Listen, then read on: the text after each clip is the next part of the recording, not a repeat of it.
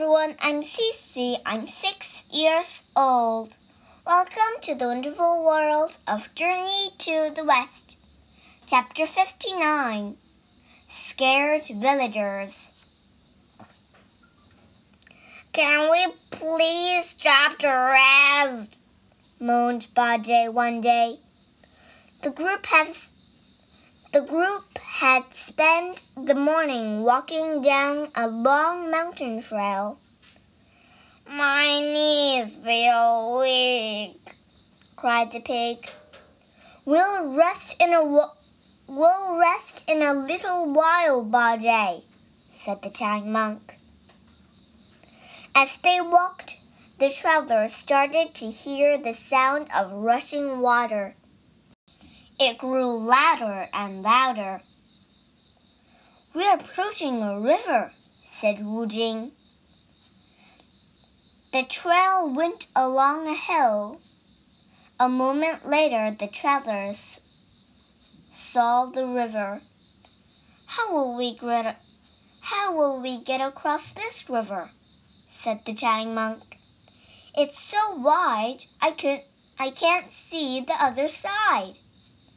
Wukong leaped into the air and looked around.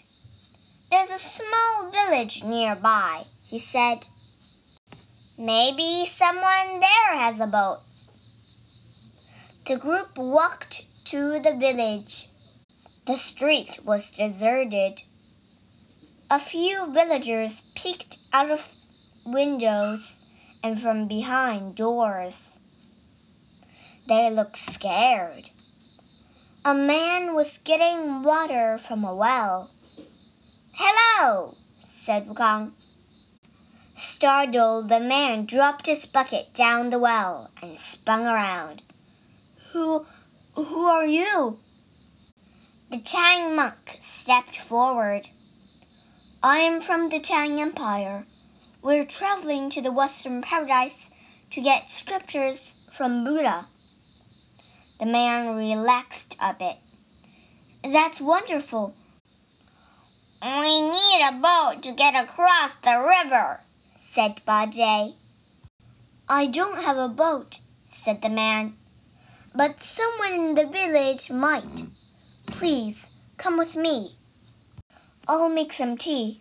My name, my name is Chen. The the travelers followed Chin to his home. Inside, they sat down as Chin boiled water for tea. Why does everyone in this village seem so scared? asked the Tang monk. Chin sat, Chin sighed and sat down. He started to cry. My dear man, said the Tang monk, what's wrong? Did I upset you? No, said Chin through his tears. It's just that life is very bad in this village. A few years ago, a terrible demon arrived. He's always treat he always treat us badly. But now things are worse. He demanded that we give him a child.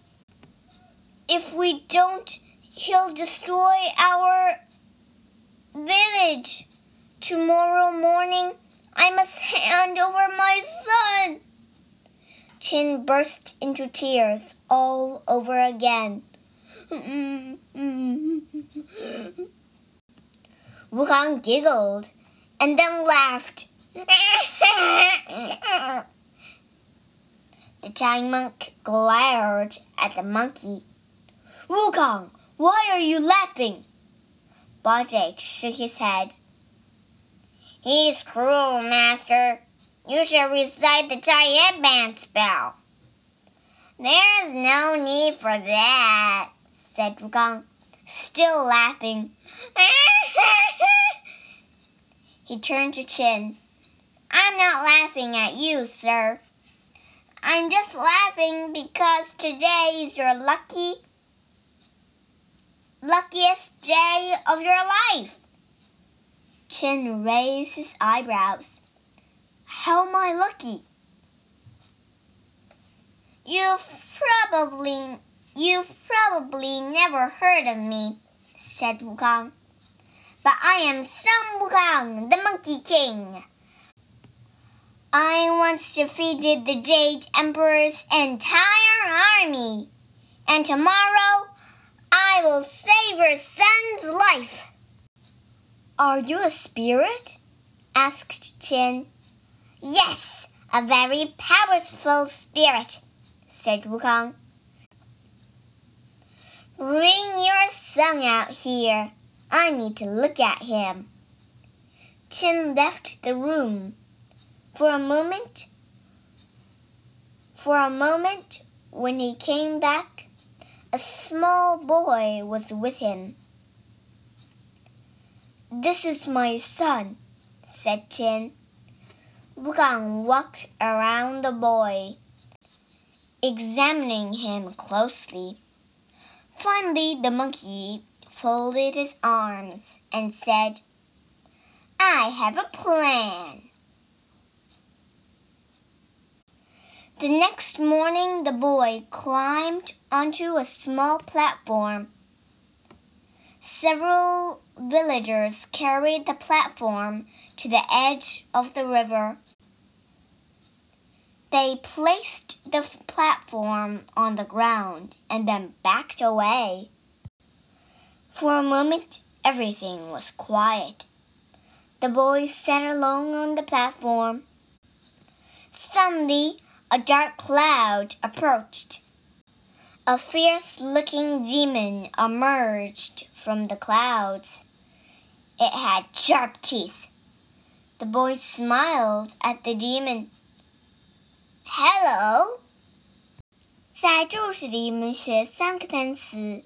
第一个单词 desert，d e s e r t，desert，遗弃、舍弃。第二个单词 examining。x a m i n i n g，examining。仔细的检查。第三个单词 emerge，e m e r g e，emerge，浮现、出现。